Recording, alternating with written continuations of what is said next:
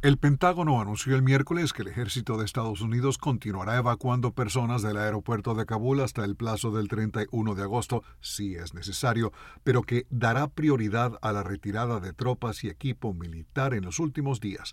Hay unos 5.400 militares de Estados Unidos en el aeropuerto, un número que, según el presidente Joe Biden, se reducirá a cero a fin de mes.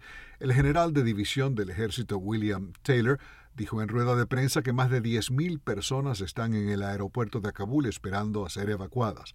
El general agregó que en las últimas 24 horas 90 vuelos militares estadounidenses y otros vuelos internacionales han evacuado a 19.000 personas adicionales, lo que eleva el número total de evacuaciones hasta el momento a unas 88.000. El portavoz del Pentágono, John Kirby, dijo que hasta ahora se han evacuado de Kabul a 4.400 ciudadanos estadounidenses, pero que no sabe cuántos exactamente permanecen ahí. Seth Moulton, demócrata, y Peter Meher, republicano, legisladores de la Cámara de Representantes, quienes sirvieron en la guerra de Irak, dieron a conocer en un comunicado que fueron a Kabul a recopilar información como parte de la función de supervisión del Congreso estadounidense. Alejandro Escalona, Voz de América, Washington.